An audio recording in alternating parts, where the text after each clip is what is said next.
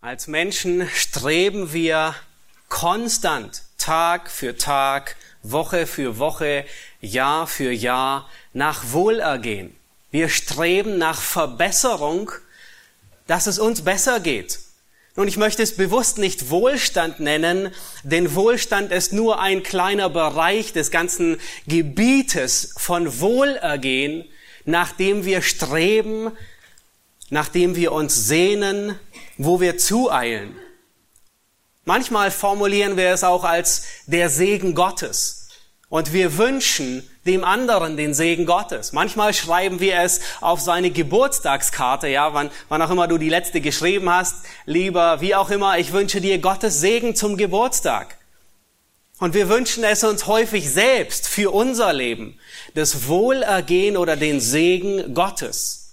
Nun, Wohlergehen ist ein Zustand, in dem es uns gut geht in den unterschiedlichsten Hinsichten unseres Lebens. Und dies betrifft die unterschiedlichsten Bereiche. Es betrifft vielleicht die Wohnung. Die Familie, die wird größer und du strebst danach, eine größere Wohnung zu erwerben oder zu wohnen. Ja, manchmal trachten ähm, die Frauen danach, die Wohnung hübscher zu machen. Was gut ist. Man, man strebt nach Wohlergehen, sich wohnlicher und häuslicher zu fühlen, neue Möbel einzurichten. Und manchmal kann es sein, dass es unser Auto betrifft.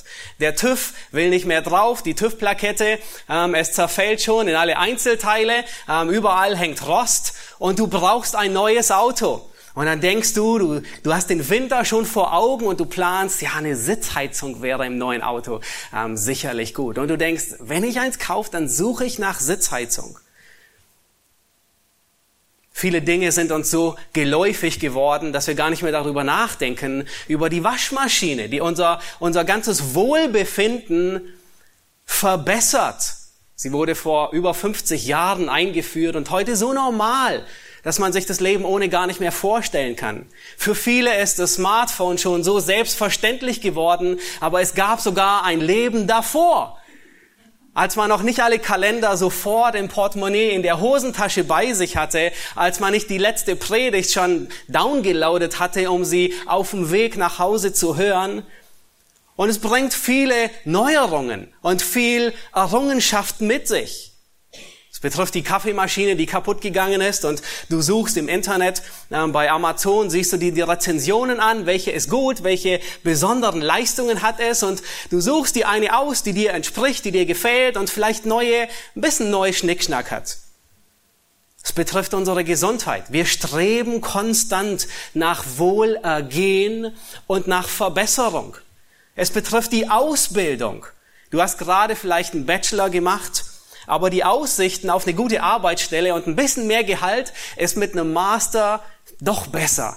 Und du strebst danach, dich zu verbessern, um das Wohlergehen zu sichern. Heute in unseren Tagen sprechen alle von Urlaub, andere grüßen aus dem Urlaub und wir freuen uns alle auf einige Tage Sommerpause und viele streben danach. Es betrifft die Familie.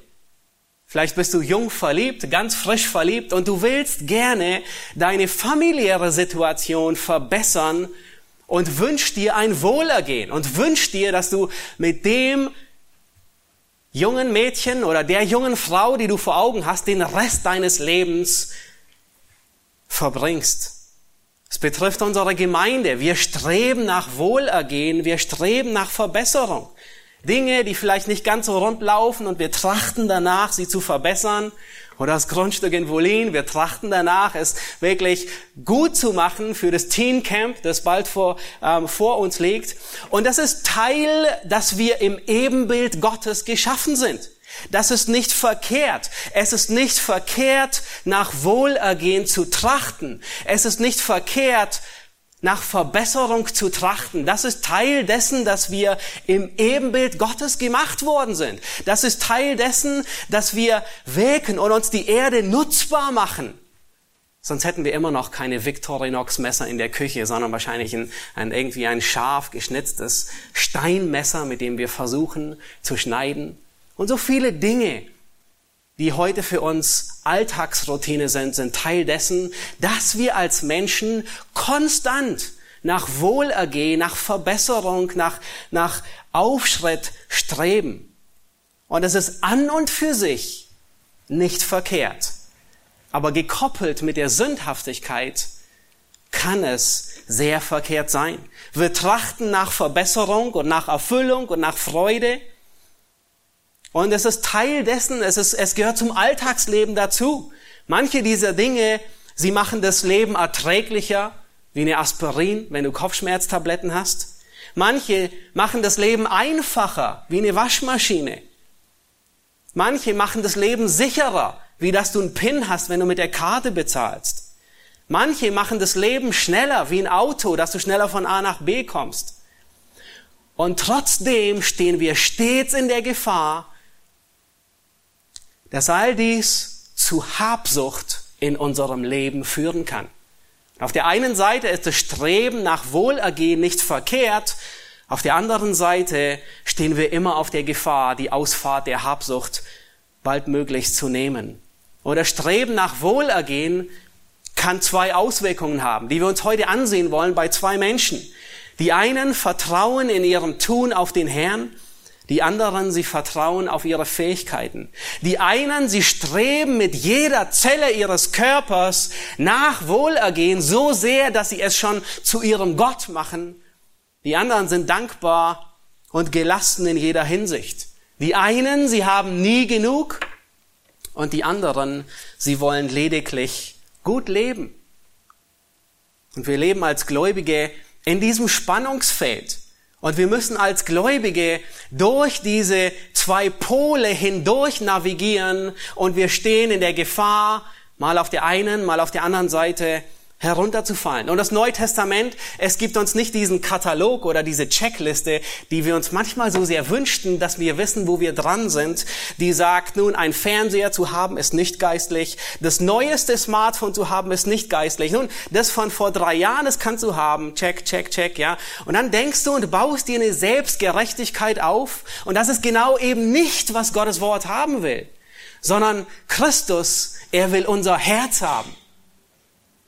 Und wir werden heute sehen bei zwei Männern, die beide nach Wohlergehen trachten, wie unterschiedlich es sein kann. Wir werden uns Laban und Jakob ansehen. Und der Titel der Predigt, ich habe ihn genannt, Vertraue auf den Herrn in deinem Wohlergehen.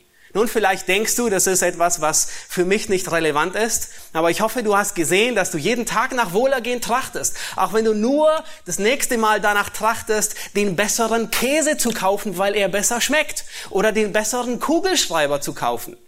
Wir alle trachten danach.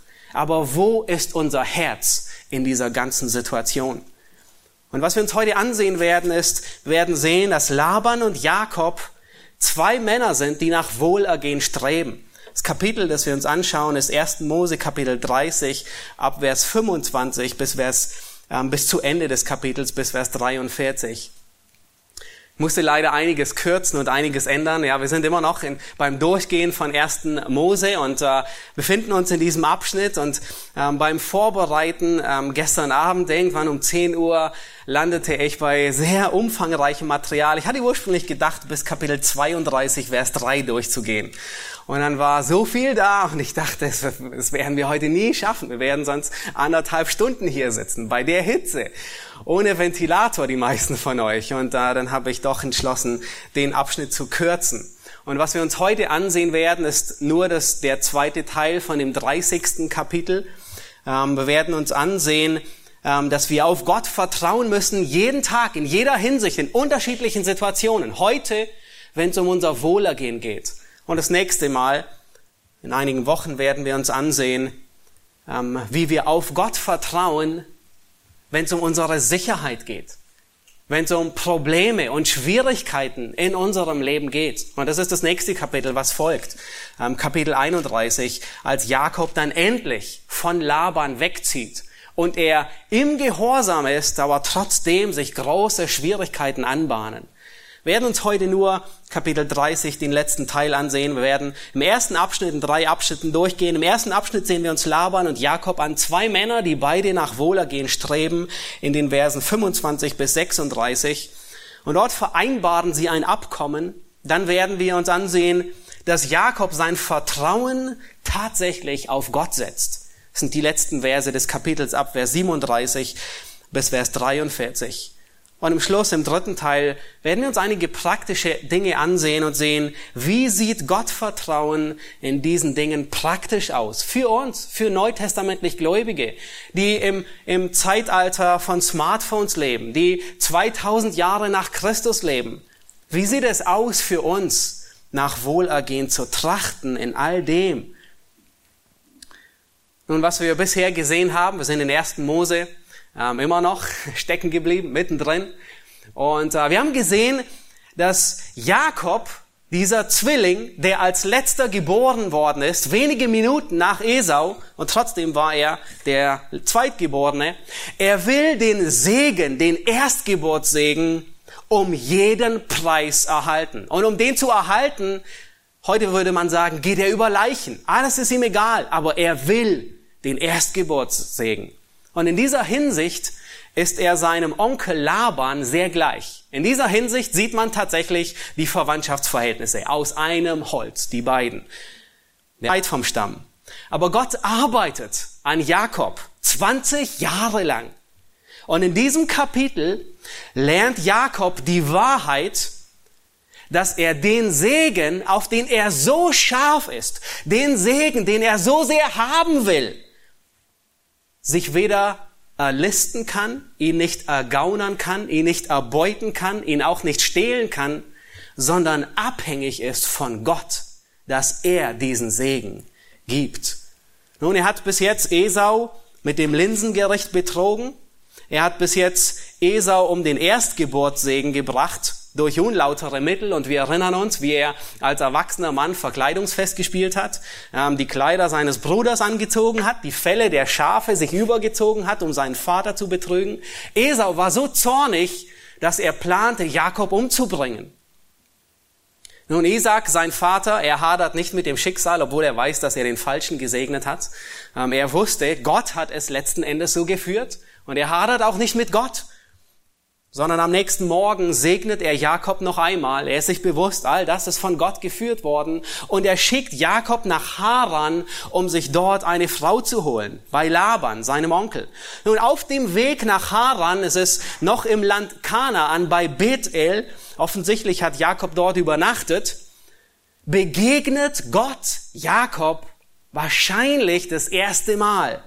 Genauso wie er seinem Großvater Abraham und seinem Vater Isaac begegnet ist. Und Gott verspricht Jakob, dass er, Jakob, der zu dem Zeitpunkt sehr wahrscheinlich noch ungläubig ist, segnen wird, ihn behüten wird, seinen Samen mehren wird. Er verheißt ihm, dass er ihn sicher bewahren wird bis nach Haran und wieder zurück und dass er ihm all die Reichtümer geben wird, die er zugesagt hat. Abraham und Isaac.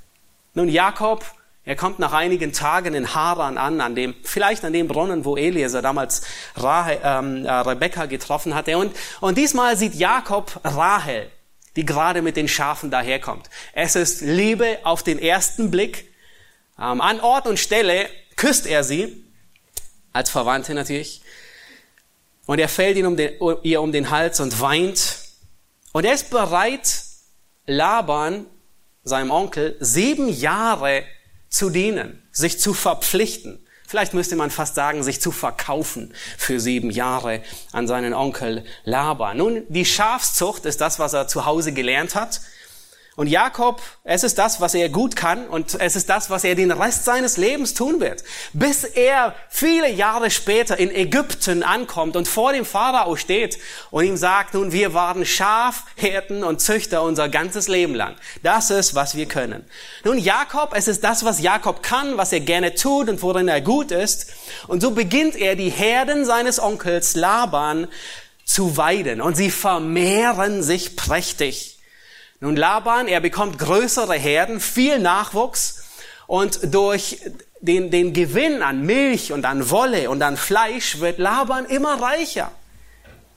Nun, die sieben Jahre seiner, seines Brautpreises, die gehen zu Ende und Jakob sagt, nun, ich habe dir gedient um Rahel sieben Jahre, gib mir meine Frau, dass ich zu ihr eingehe. In anderen Worten, ich möchte gerne heiraten.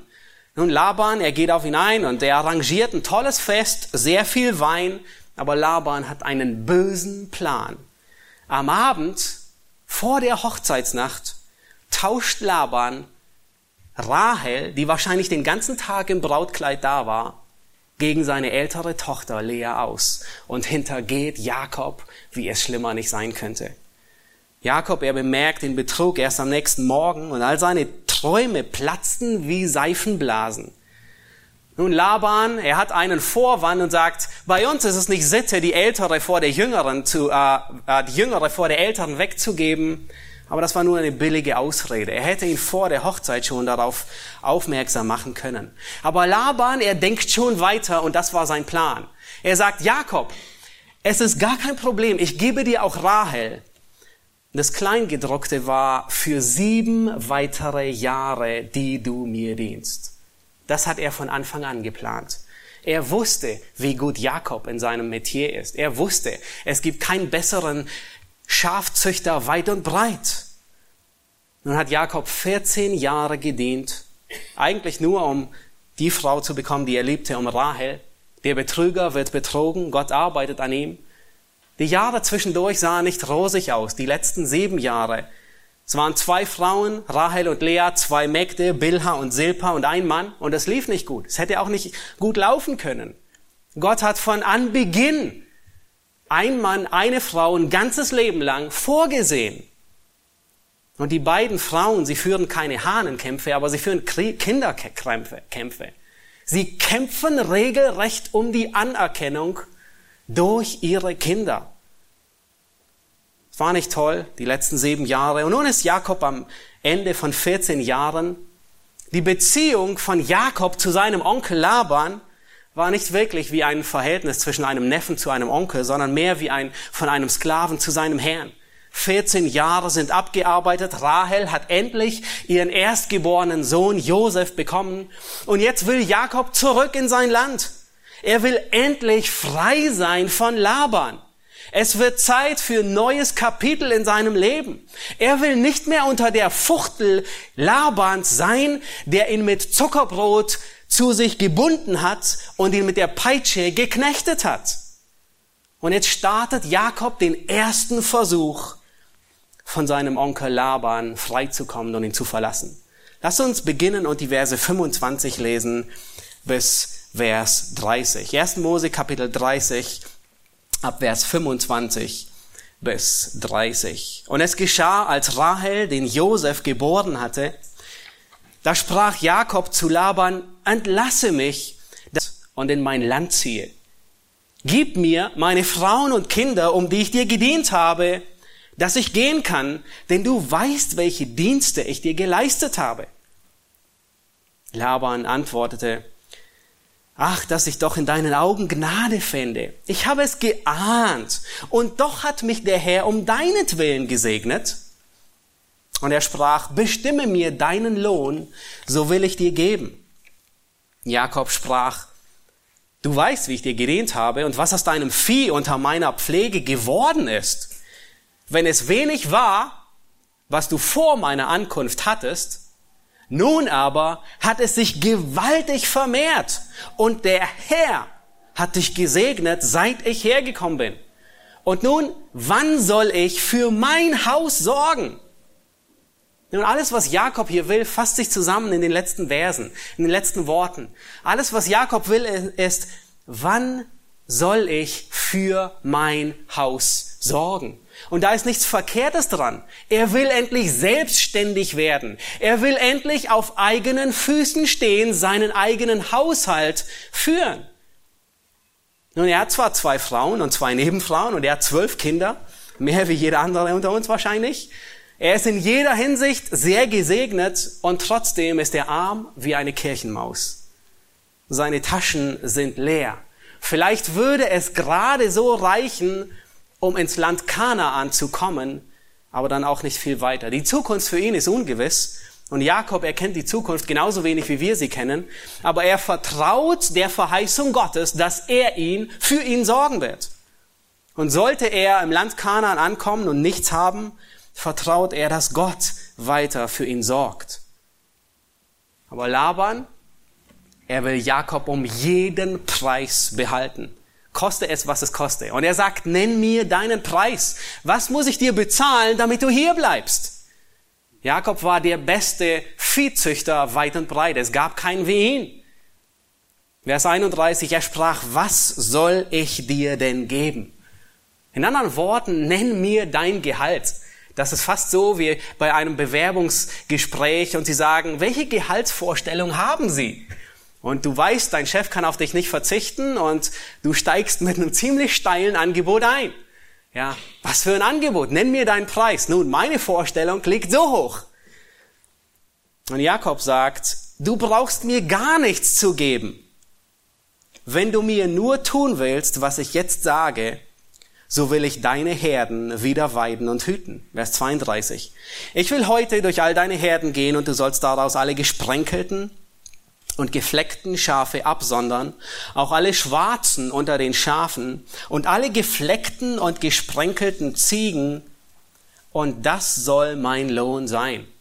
So wird dann meine Gerechtigkeit für mich sprechen am künftigen Tag vor deinen Augen, wenn du wegen meines Lohnes kommst. Alles, was bei mir weder gesprenkelt noch gefleckt ist unter den Ziegen und was nicht schwarz ist unter den Schafen, das soll als gestohlen gelten. Da sprach Laban, gut, es ist so, wie du gesagt hast. Nun, ja, Jakob er kennt seinen Onkel Laban mittlerweile schon 14 Jahre. Und wir sehen hier, er trifft ganz klare Absprachen, was sein Lohn sein wird. Im nächsten Kapitel, wir werden heute nicht mehr dahin kommen, aber im nächsten Kapitel stellen wir tatsächlich fest, dass es notwendig war. Laban kommt zu Jakob und er durchsucht jeden Winkel all seiner Zelte und betastet sie sogar noch. Und Jakob wusste es. Er kannte Laban. Er wusste, er traut ihm nicht über den Weg. Laban ist so selbstsüchtig, er hätte Jakob sechs Jahre dienen lassen und ihn ziehen lassen, ohne ihn zu bezahlen. Jakob, er könnte sich tatsächlich vorstellen, unter gewissen Umständen noch weiter bei Laban zu bleiben. Nun, und es sind nicht die 20 Prozent Mitbeteiligung am Zuwachs einer Herde, die in der Regel damals einem Schafhirten üblicherweise weitergegeben wurden und ausbezahlt wurden. Das heißt, wenn, wenn, wenn die Herde viele Schafe bekommen hat, hat er 20 Prozent einen guten Anteil ähm, davongetragen. Nein, sondern er hat ein anderes System. Er sagt, Laban, ich will alle weißen Schafe und alle weißen Widder und Böcke sind dein. Gib du mir nur die schwarzen und die gesprenkelten und die gefleckten. Nun offensichtlich hatte Laban schwarze Schafe. Also er war kein schwarzes Schaf, sondern er hatte welche. Eine interessante Redewendung, nicht wahr?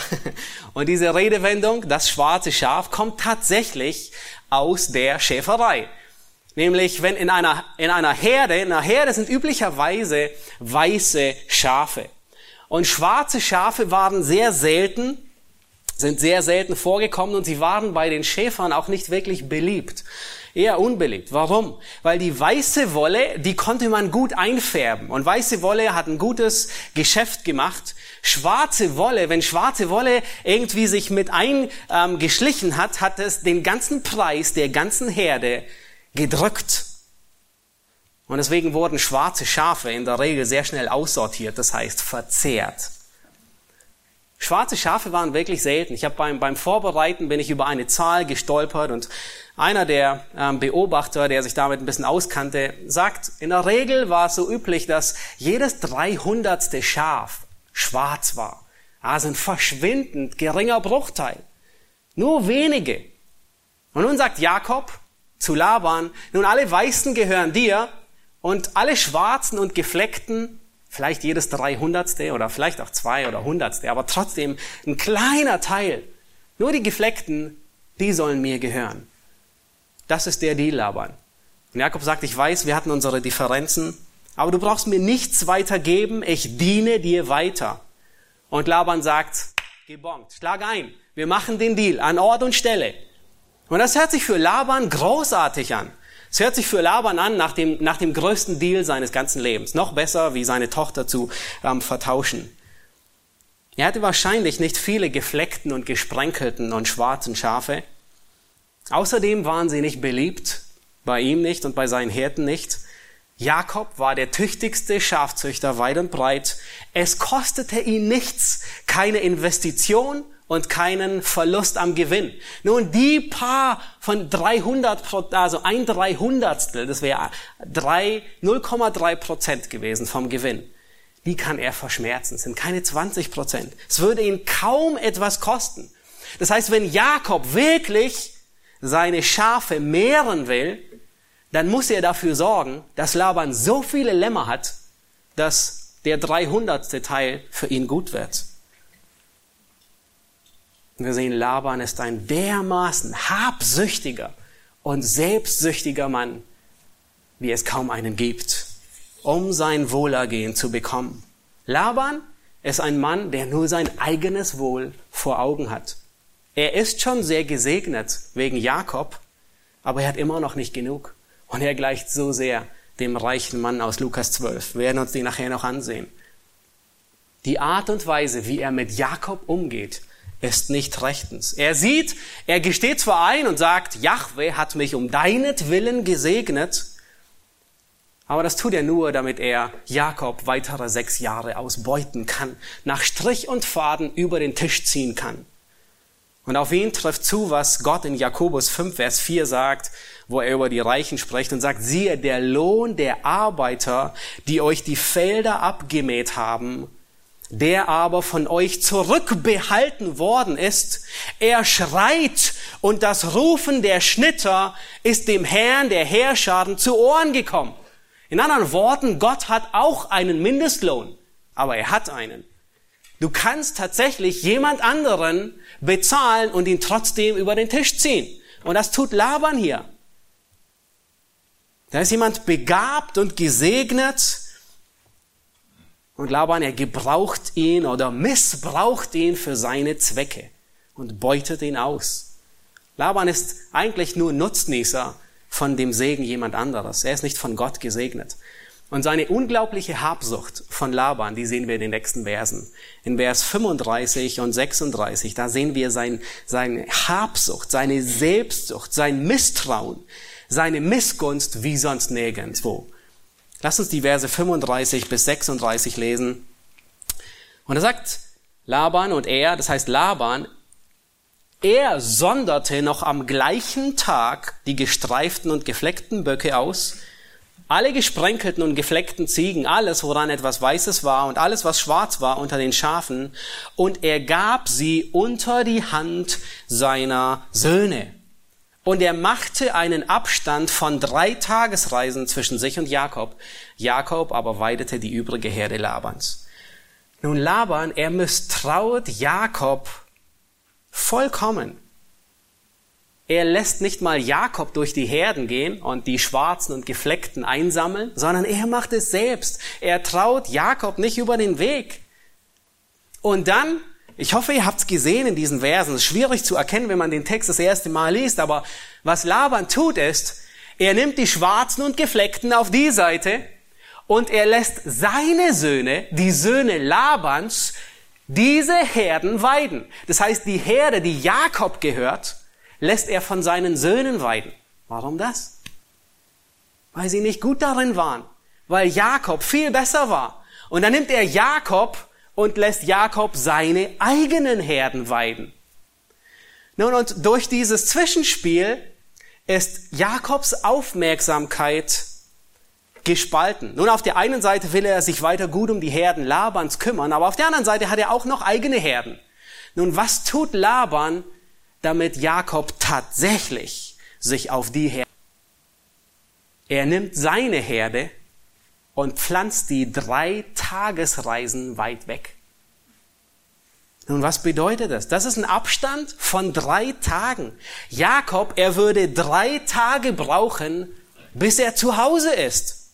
Das ist schlimmer wie Montage, die meisten von uns. Ja, Sonntagabend hinfahren und Freitagabend zurückkommen. Was für ein liebevoller Schwieger, Schwiegervater. Laban geht es überhaupt nicht um seine Töchter. Ich weiß nicht, wie häufig Rahel und Lea ihren Mann in diesen sechs Jahren gesehen haben. Und es scheint, dass sie in dieser Zeit auch nicht viele Kinder gekriegt haben. Der Text sagt von gar keinem Kind, das geboren wurde. Laban geht es überhaupt nicht um Jakob, dass er endlich selbstständig wird, dass Jakob sich eine eigene Existenz aufbaut. Nein, nein, nein. Er will nur, dass seine Herden sich vermehren und Jakob und seine Töchter sind ihm vollkommen gleichgültig. Lass uns sehen, wie es weitergeht. Und wir sehen Jakobs Vertrauen in diesem Dilemma. Er ist weit weg von seinen Herden, um die er sich gerne kümmern würde, weit weg wahrscheinlich von seinen Frauen, drei Tagesreisen, aber er vertraut auf Gott. Wir lesen in Vers 37, da nahm Jakob frische Ruten von Pappeln, Mandel- und Platanenbäumen und schälte weiße Streifen daran, indem er das Weiße an den Ruten bloßlegte. Und er legte, diese er abgeschält hatte, in die Tränkrinnen in der Wassertränke, wohin die Herde zum Trinken kam, gerade vor die Tiere hin. Sie waren aber brünstig, als sie zur Tränke kamen. So empfingen sie angesichts dieser Ruten und sie warfen gestreifte und gesprenkelte und gefleckte. Die Lämmer aber sonderte Jakob ab und richtete die Tiere gegen die gefleckten und schwarzen in der Herde Labans aus. Und er machte sich besondere Herden und tat sie nicht zu den zu Labans Tieren. Vers 41. Und es geschah jedes Mal, wenn die Zeit kam, wo die kräftigen Tiere brünstig wurden, legte Jakob die Ruten in die Tränkrinnen vor die Augen der Tiere, damit sie über den Ruten empfingen. Wenn aber die Schwachen brünstig wurden, legte er sie nicht hinein. So erhielt Laban die Schwachen, Jakob die Starken. Und der Mann wurde außerordentlich reich und bekam viele Herden, Mägde, Knechte, Kamele und Esel. Nun, was für ein Abschnitt. Und man denkt hier, was geht hier vor? Was packt Jakob aus seiner Trickkiste hier hervor? Aber am Ende sehen wir, Vers 43 endet damit, der Mann war außerordentlich reich.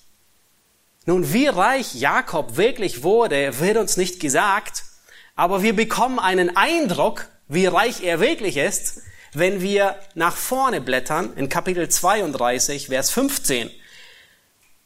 Hier ist Jakob mittlerweile auf dem Weg ins Land Kanaan und er hat Angst vor Esau seinem Bruder und er teilt sein Lager in zwei Teile. Und er plant seinem Bruder ein, wie soll man sagen, ein Friedensgeschenk anzubieten, damit er ablässt von seinem Zorn, um ihn nicht umzubringen. Und dieses Friedensgeschenk, ich weiß nicht, wie großzügig ihr in der Regel zu euren Geschwistern gegeben seid, ob ihr immer das größere Stück abgegeben habt oder wahrscheinlich doch eher das kleinere. Nun, wenn wir alle aus einem Fleisch geschnitzt sind, dann geben wir in der Regel alle das kleinere ab. Und ich denke, das tut Jakob auch. Und den kleinen Teil, den er seinem Bruder abgibt, das waren 200 Ziegen, 20 Böcke, 200 Mutterschafe, 20 Widder, 30 säugende Kamele mit ihrem Füllen, also 60 Kamele, 40 Kühe, 10 Stiere, 20 Eselinnen und 10 Eselshengste. Dazu jede Menge Knechte für jede Herde einzeln. Also wir können uns vorstellen, dass Jakob durch diesen Deal, durch das, was da geschehen ist, unglaublich, unglaublich reich wurde. Und zwar so reich, wir werden es das nächste Mal sehen, dass die Söhne Labans sagen, Jakob hat unserem Vater den ganzen Besitz weggenommen. Unseren Besitz hat er weggenommen. Er hat ihn nicht weggenommen, sondern er ist einfach weggegangen, von Gott weggegangen.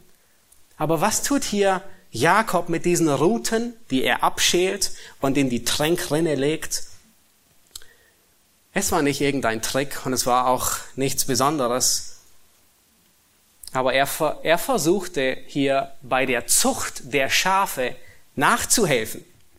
Nun, australische Forscher, die sich in der Genetik der Schafe sehr auskennen, die haben studiert, dass diese da sind. Die weiße Farbe, weiß ist dominant und das Gen, das für die schwarze Farbe verantwortlich ist, ist, ist eher ein Defekt und das ist rezessiv. Das heißt, es wird nur weitergegeben, wenn zwei, die dasselbe Defekt haben, sich kreuzen und dann kann es sein, dass es das Lamm, das daraus kommt, schwarz ist. Das heißt, in der Regel, die meisten Lämmer sind alle weiß und deswegen sind auch so viele Schafe weiß. Aber es kann tatsächlich vorkommen, dass hin und wieder von diesen zwei weißen Lämmern, beide haben den Defekt, den Gendefekt, kommt tatsächlich ein gesprenkeltes oder ein schwarzes hervor. Und das ist Jakobs Marktlücke für ihn. Hier versucht er anzusetzen und hier versucht er zu manipulieren, dass mehr gesprenkelte und schwarze hervorkommen. Und vielleicht denkst du, das ist nicht irgendwie ein Vertrauen auf Gott, sondern irgendwie greift er hier in seine Trickkiste und versucht Laban auszutricksen. Und ich gebe zu, wenn wir nur bei diesem Kapitel bleiben, dann könnte tatsächlich der Eindruck entstehen. Aber wenn wir weiterlesen, vor allem Kapitel 31, das ich eigentlich wünschte, heute auch durchgegangen zu sein, aber wir schaffen es wirklich nicht, dann stellen wir fest, dass Jakob tatsächlich ehrlich gehandelt hat. Er wollte Laban nicht hintergehen. Ähm, er wollte nur den Lohn seiner Hände bekommen. Er war vollkommen klar und er hat vollkommen, auch wenn es nicht ersichtlich ist in diesem Kapitel, auf Gott vertraut. Das kommende Kapitel, Kapitel 31, es bringt Klarheit in diese ganze Sache. Was, was Jakob hier tut mit diesen, mit diesen geschälten Routen, ist kein Hokuspokus, sondern er ging tatsächlich davon aus, dass er dadurch die Zucht beeinflussen könnte. Und er dachte, durch diese Routen, die er schält, könnte er tatsächlich steuern, dass die Schafe, die kommen, gesprenkelt und schwarz und gefleckt sind. Er dachte, er könnte mit diesen Routen das Ergebnis der Zucht beeinflussen. Aber im nächsten Kapitel sehen wir sehr, sehr deutlich, da wird uns sehr bewusst, dass Laban dies nicht seiner Trickkiste Trick 17 zugeschrieben hat, sondern er sagt, Gott hat es so geführt. Schau den Vers 5 hinein, Kapitel 31. Am Ende des Verses, da sagt Jakob zu, sein, zu Rahel und zu Lea, als er von all diesem spricht, sagt er, aber der Gott meines Vaters ist mit mir gewesen. Am Ende von Vers 7, als er von diesen ganzen Turbulenzen hier spricht, sagt er, Gott hat nicht zugelassen, dass Laban, dein Vater, mir schaden dürfte. Und dann, ich denke, der größte, der glorreichste Vers ist Vers 9, da sagt Jakob, so hat Gott eurem Vater die Herde genommen und sie mir gegeben. Er sagt nicht, nun meine List hat es geschafft und dass ich euren Vater überlisten konnte. Nein, nein, sein, er, er ist sich vollkommen bewusst. Er hat versucht, die Zucht zu lenken und zu beeinflussen. Nach seinem Denken und nach seinem Ermessen. Heute wissen wir, dass sowas nichtig ist. Das wurde auch nie beschrieben in irgendeiner Literatur. Aber der, der dahinter war, war Gott. Und an ihm bewahrheitet sich, was Psalm 127, Vers 1 sagt, wo es heißt, wenn der Herr nicht das Haus baut, dann arbeiten umsonst die daran bauen. Wenn der Herr nicht die Stadt behütet, dann wacht der Wächter umsonst. Du kannst den cleversten, der cleverste Mensch der Welt sein, mit dem doppelten IQ, den sonst ein Durchschnittsbürger hat, und dennoch alles in Sand setzen. Und nicht häufig sind es genau die Leute, die Dinge in Sand setzen. Aber du kannst sehr einfältig sein. Gelingen schenkt, kann es niemand verhindern. Wenn der Herr nicht das Haus baut, dann arbeiten umsonst die daran bauen. Das hat Jakob erkannt. Er hat erkannt, dass er, er versucht, was er tun kann, aber all das reicht nicht aus, sondern Gott muss seinen Segen schenken. Wir kommen zum dritten Teil in der Predigt und wir wollen uns ansehen, nun, wie um alles in der Welt leben wir, Gläubige des Neuen Testaments, 2000 Jahre nach Christus, Wahrheiten aus in dieser Hinsicht. Wie sieht Gottvertrauen in diesen Dingen praktisch aus für uns neutestamentlich Gläubige? Und ich möchte, dass wir einige Prinzipien durchgehen, und die uns Wegweisung geben. Das erste Prinzip, das wir lernen wollen, ist das Wohlergehen in diesem ganzen Streben nach Verbesserung, in diesem ganzen Streben nach Wohlergehen, das Wohlergehen der Seele, deiner Seele, hat die höchste Priorität. Schlag bitte 3. Johannes auf. Ein Brief, zu dem wir sonst sehr selten hinkommen. Er ist sehr kurz. Er hat nur ein einziges Kapitel, deswegen wird auch kein Kapitel ähm, genannt. Aber in 3. Johannes Kapitel, ähm, kein Kapitel, Vers 1 und 2, da finden wir etwas sehr Faszinierendes und etwas Beeindruckendes. Hier schreibt Johannes, der Apostel, an einen Mann namens Gaius. Wir wissen nicht, woher er ihn kannte. Vielleicht war er ein Mitglied der Gemeinde in Ephesus oder aus einer anderen Gemeinde. Wir wissen es nicht. Und im dritten Johannesbrief, Vers 1 und 2 sagt er Folgendes. Der Älteste, also Johannes, der Apostel, an den geliebten Gaius, den ich in Wahrheit liebe. Vers 2. Mein Lieber, ich wünsche dir in allen Dingen Wohlergehen und Gesundheit, so wie es deiner Seele wohlergeht. Das ist ein Vers, über den lohnt sich eigentlich eine eigene Predigt zu halten. Unglaublich, unglaublich beeindruckender Vers ein unglaublicher Vers, den wir für, für kaum für möglich halten. Hier wünscht Johannes, der Apostel, diesem Gaius Wohlergehen. Habt ihr es gesehen? Wohlergehen und Gesundheit. Also ist gar nicht so verkehrt, auf eine Geburtstagskarte auch alles Gute zur Gesund äh, äh, Gesundheit zu wünschen. Und Johannes, er wünscht ihm Wohlergehen und Gesundheit, das ist verwunderlich. Aber habt ihr gesehen, was am letzten Teil des Verses steht? Wie es deiner Seele wohlgeht. Das heißt, ich wünsche dir Wohlergehen in deinem Leben, wie es deiner Seele wohlgeht. Das heißt, die Priorität, die oberste Priorität hat die Seele. Die oberste Priorität in all dem Streben nach Verbesserung, in all dem Streben nach Wohlergehen und was auch immer, hat das Wohl der Seele. Das ist das Wichtigste.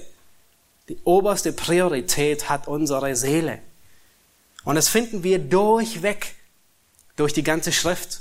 Ein Beispiel finden wir bei dem Propheten Haggai. Wisst ihr, was Gott bei Haggai tadelt und anmahnt, gleich im ersten Kapitel, ich glaube es ist der zweite Vers.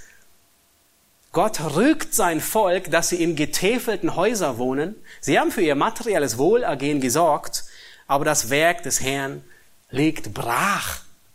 Sie kümmern sich nicht um das Werk des Herrn. Hier wird sehr deutlich, das Werk des Herrn hat Priorität. Die Seele, die Priorität, die geistlichen Dinge haben Priorität vor den materiellen Dingen. Und manchmal kann es tatsächlich notwendig sein, auf materielles Wohlergehen zu verzichten, um das geistliche Wohlergehen zu haben. Und das finden wir bei Mose. Erinnert ihr euch, was der Hebräerbriefschreiber über Mose sagte? Mose, er wählte die Schmach Christi statt den Schätzen Ägyptens. Nicht in jedem Fall, aber es kann durchaus sein, dass Gott es erwartet.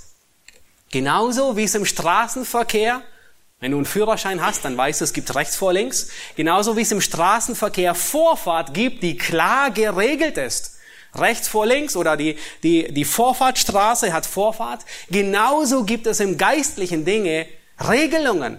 Das Wohl der geistlichen Seele hat Vorfahrt in jeder Hinsicht. Sie kommt immer von rechts und darf zuerst. Und es betrifft jeden Bereich unseres Lebens. Vielleicht denkst du nach über eine neue Arbeitsstelle. Nun, sie würde deine Situation verbessern.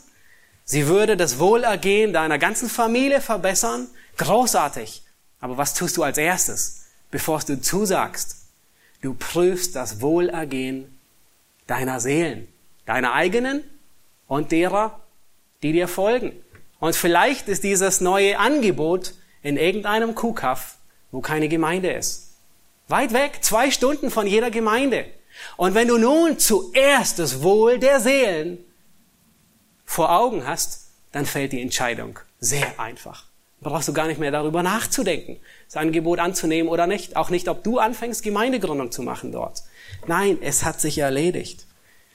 Wir lernen, das Wohlergehen hat die höchste Priorität. Und ich möchte euch bitten, Lukas Kapitel 12 aufzuschlagen. Und Jesus, er, er, er gibt hier sogar ein Beispiel, ein Gleichnis dafür. Hier ist ein Mann, der genau wie Laban reich gesegnet ist. Und er hat ein Problem des überfließenden Reichtums. Gott hat ihn zu sehr gesegnet. Das kann auch ein Problem sein. Und dieser Mann sagt, nun, was will ich, was will ich tun? Ich will meine Scheunen abreißen und ich will größere bauen, wo ich meine Früchte speichern kann.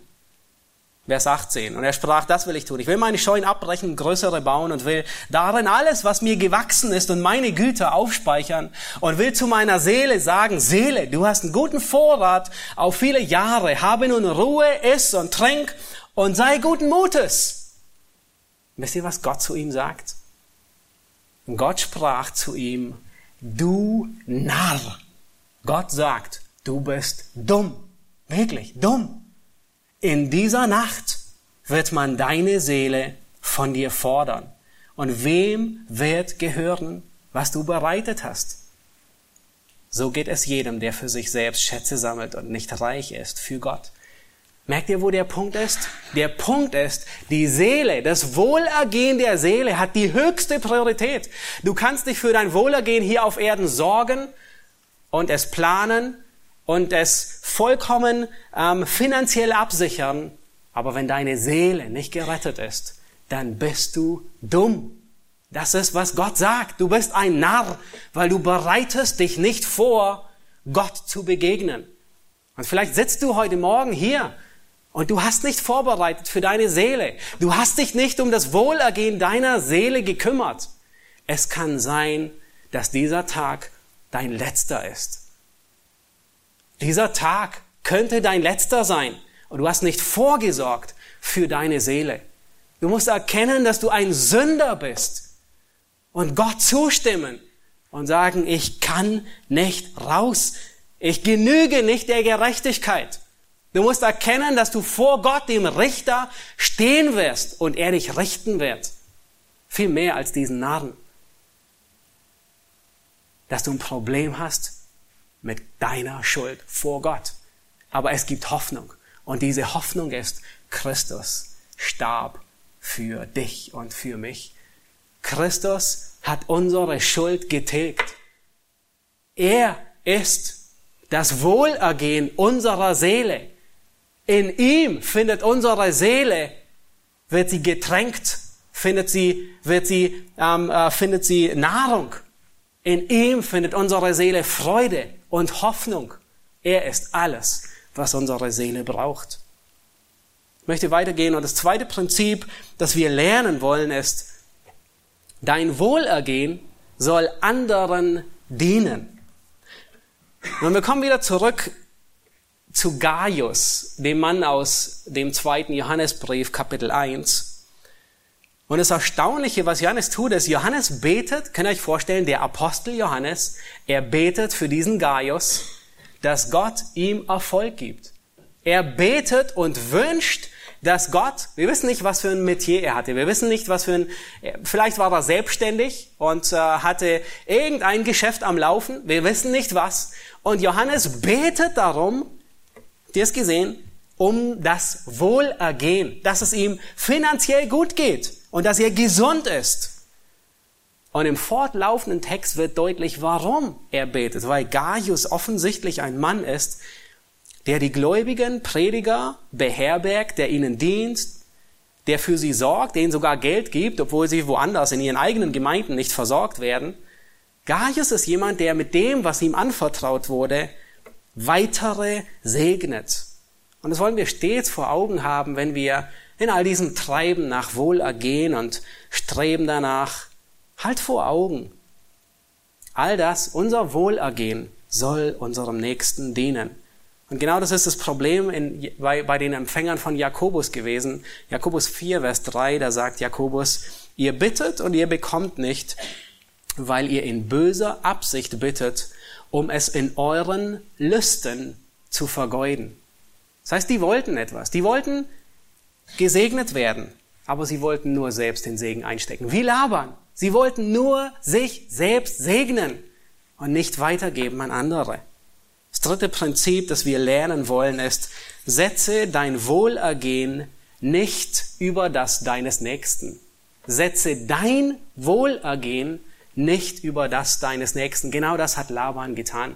Ihm eine Tochter egal, Rahel und Lea, egal wie häufig sie ihren Ehemann gesehen haben. Ihm war Jakob egal, Hauptsache er ist weg von seinen Herden. Ihn hat nur sein eigenes Wohl interessiert und nicht Jakob. Kein bisschen, dass Jakob selbstständig wird und endlich hinausgeht. Setzt dein Wohlergehen nicht über das des anderen und beute andere nicht aus.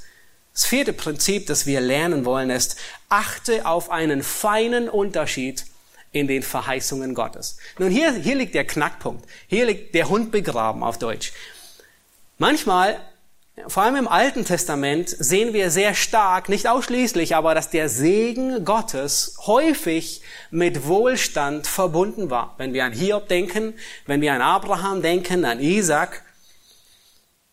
Und manche haben die, die Konsequenz gezogen und haben gesagt, nun, wenn Gott segnet und wenn Gott Wohlergehen schenkt, dann ist es immer, drückt es sich immer in materiellem Wohlstand aus. Und das sind die, die beim Wohlstandsevangelium gelandet sind. Die sagen, wenn du Gott gehorsam bist und genügend Glauben hast, dann wirst du immer genügend Geld haben, immer reich gesegnet sein. Aber trifft das zu? Ist das, was uns im Neuen Testament ähm, gelehrt wird, was uns beschrieben wird? Christus hat uns, was materielle Segnungen angeht, eine einzige Verheißung gegeben und die finden wir in Matthäus 6. In diesem ganzen Abschnitt, da lehrt Jesus über, das, über die täglichen Dinge des Lebens, ähm, was wir essen, was wir trinken, was wir anziehen, mit was wir uns kleiden, was wir zum Leben brauchen. Und wisst ihr, was Jesus sagt? Und das ist die Verheißung, die er tatsächlich gibt. Er sagt, trachtet zuerst nach dem Reich Gottes. Und dies alles wird euch hinzugefügt werden. Das heißt, er sorgt sich darum. Aber er sagt nicht, du wirst immer genügend haben. Aber ist nicht Psalm 1 eine großhafte, eine große, unglaubliche Verheißung, wo es heißt, wohl dem, der nicht wandelt im Rat der Gottlosen, sondern seine Lust hat am Gesetz des Herrn, der ist wie ein Baum gepflanzt an Wasserbächen. Das Lied hatten wir gesungen im, im vorherigen Lied, es war ein Teil der Strophe. Der ist wie ein Baum gepflanzt an Wasserbächen, der seine Frucht bringt zu seiner Zeit und seine Blätter verwelken nicht und alles, was er tut, gerät wohl. Trifft das nicht zu? Doch, es trifft zu. Es traf auf Jakob zu und wir haben es gesehen, er war zu beneiden. Alles, was er angefasst hat, verwandelt sich in Gold. Er ist ein Segen für andere. Aber in Römer 8, Vers 28 verheißt Gott, dass nicht alles, was wir anfassen, zu Gold wird, sondern er verheißt, dass alles zum Besten denen dienen wird, die ihn lieben. Und daran bindet sich Gott. Und wir sehen das überall. Wir sehen es bei Jesus, wir sehen es bei Paulus, wir sehen es bei Petrus. Paulus war ein Mann, der gepflanzt war wie ein Baum an Wasserbächen. Und alles, was er getan hat, ist gelungen. Er war jemand wie Psalm 1. Alles diente zu seinem Besten, auch wenn er abends ausgepeitscht wurde in Philippi und in den Stock gesperrt wurde. Er begann nachts um Mitternacht zu singen. Auch dann war er wie ein Baum gepflanzt an Wasserbächen. Auch dann war er wie jemand, der alles, was er tut, gelingt, obwohl er im Gefängnis landete, um des Evangeliums willen. Alles diente Paulus zum Besten in seinem Leben. Auch die zwei Jahre in Caesarea, als Felix ihn einfach nur im Keller gefangen ließ, um den Juden einen Gefallen zu tun.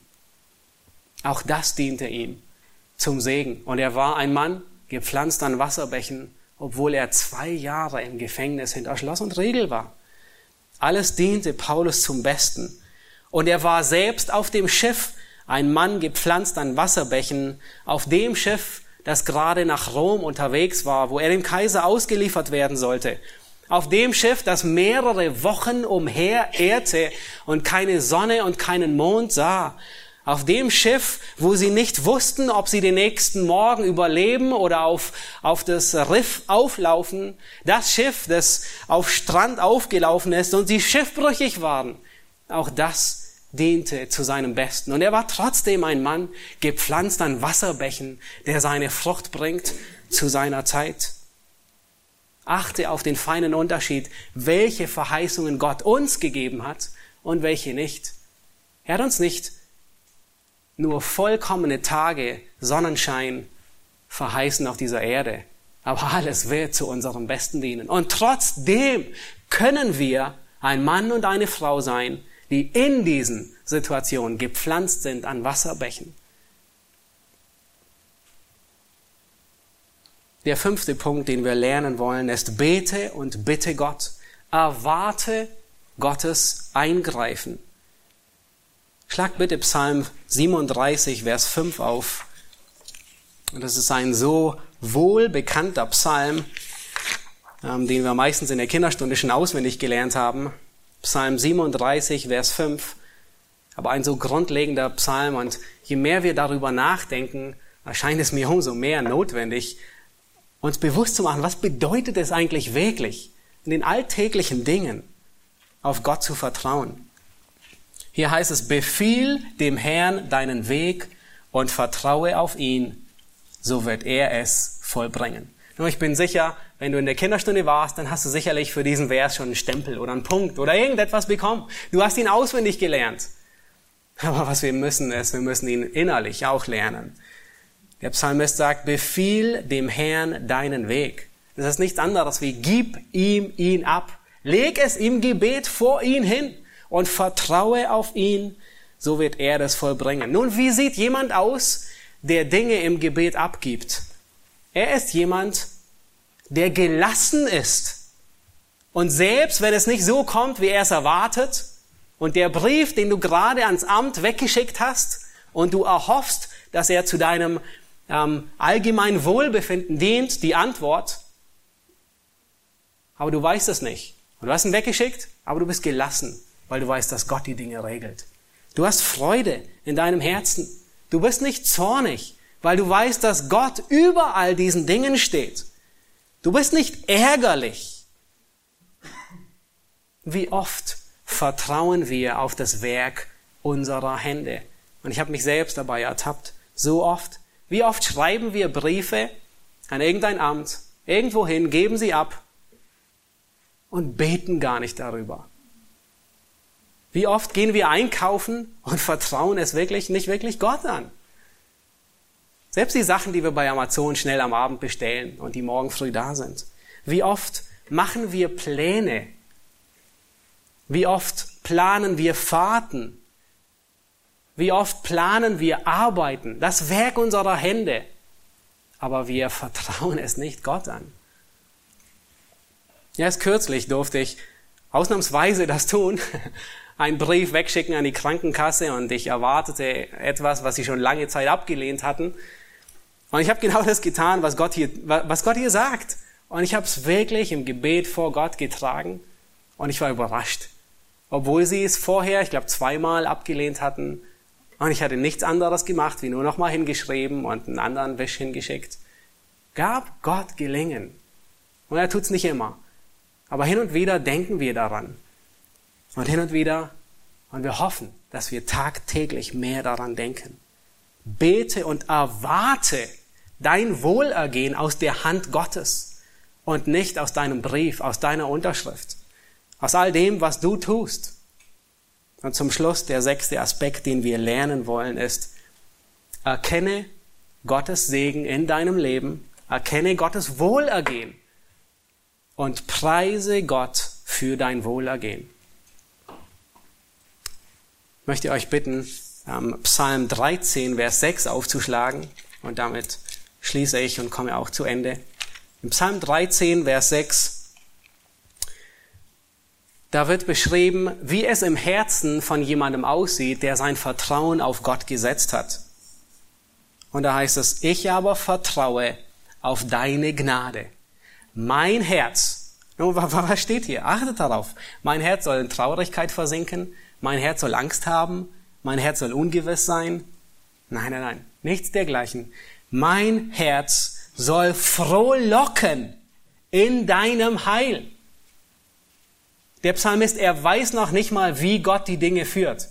Aber wisst ihr, was er tut? Er freut sich jetzt schon, obwohl er nicht weiß, wie Gott es lenkt. Und das ist genau der Aspekt, den wir in der letzten Predigt vom vergangenen Sonntag gehört haben. Johann hat ihn heute Morgen erwähnt, dass wir uns freuen, selbst in Anfechtung, dass wir uns freuen in Schwierigkeiten, nicht weil wir uns an den Schwierigkeiten freuen, sondern weil wir wissen, dass Gott die Dinge lenkt. Und ich kann mich tatsächlich freuen in Niederlagen. Habt ihr gesehen? Wenn ich Gott vertraue, dann freut sich mein Herz. Ich will dem Herrn, im zweiten Teil heißt es, ich will dem Herrn singen. Das ist, was Paulus und Silas in der Mitternacht getan haben, als sie eingebuchtet waren im Gefängnis und ihre Füße und Hände im Stock waren und ihr Rücken geschmerzt hat. Weil ich will ihm singen, weil er mir wohlgetan hat. Und dabei weiß er noch nicht mal, ob Gott das tut. Das heißt, wir dürfen tatsächlich ruhig werden. Und wenn wir auf Gott vertrauen, dann drückt sich das darin aus, dass wir Gott preisen dass wir in unser Leben sehen und erkennen, wo Gott uns gesegnet hat. Und genau das tut Jakob. Wir werden im nächsten Kapitel werden wir sehen, oder im übernächsten werden wir sehen, dass Jakob am, am Jabok ankommt und er erinnert sich daran, als er damals nach Haran kam, war er mit einem einzigen Stecken unterwegs. Er hatte nichts, einen Stecken. Und er kommt zurück und überquert den Jabok noch einmal und ein großes Heerlager ist aus ihm geworden. Und er hat ziemlich viele Schwierigkeiten zwischendurch. Aber er erkennt, dass all sein Wohlergehen aus der Hand Gottes gekommen ist. Und ich möchte dich auffordern, dass du nicht nur die Schwierigkeiten in deinem Leben ansiehst heute Morgen. Ja, wahrscheinlich sind viele da, aber dass du besonders die Segnungen Gottes ansiehst, sein Wohlergehen, und dass wir Gott preisen und ihn ehren und ihm danken, dass wir ihn loben und ihn anbeten, so wie der Psalmist sagt, ich will frohlocken, ich will singen über die Wohltat des Herrn.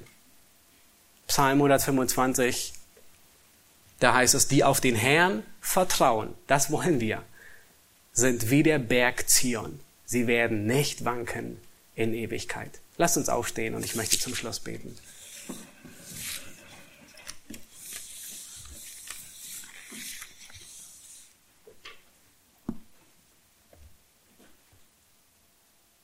Herr Jesus Christus, wir danken dir für diesen Abschnitt aus 1. Mose Kapitel 30.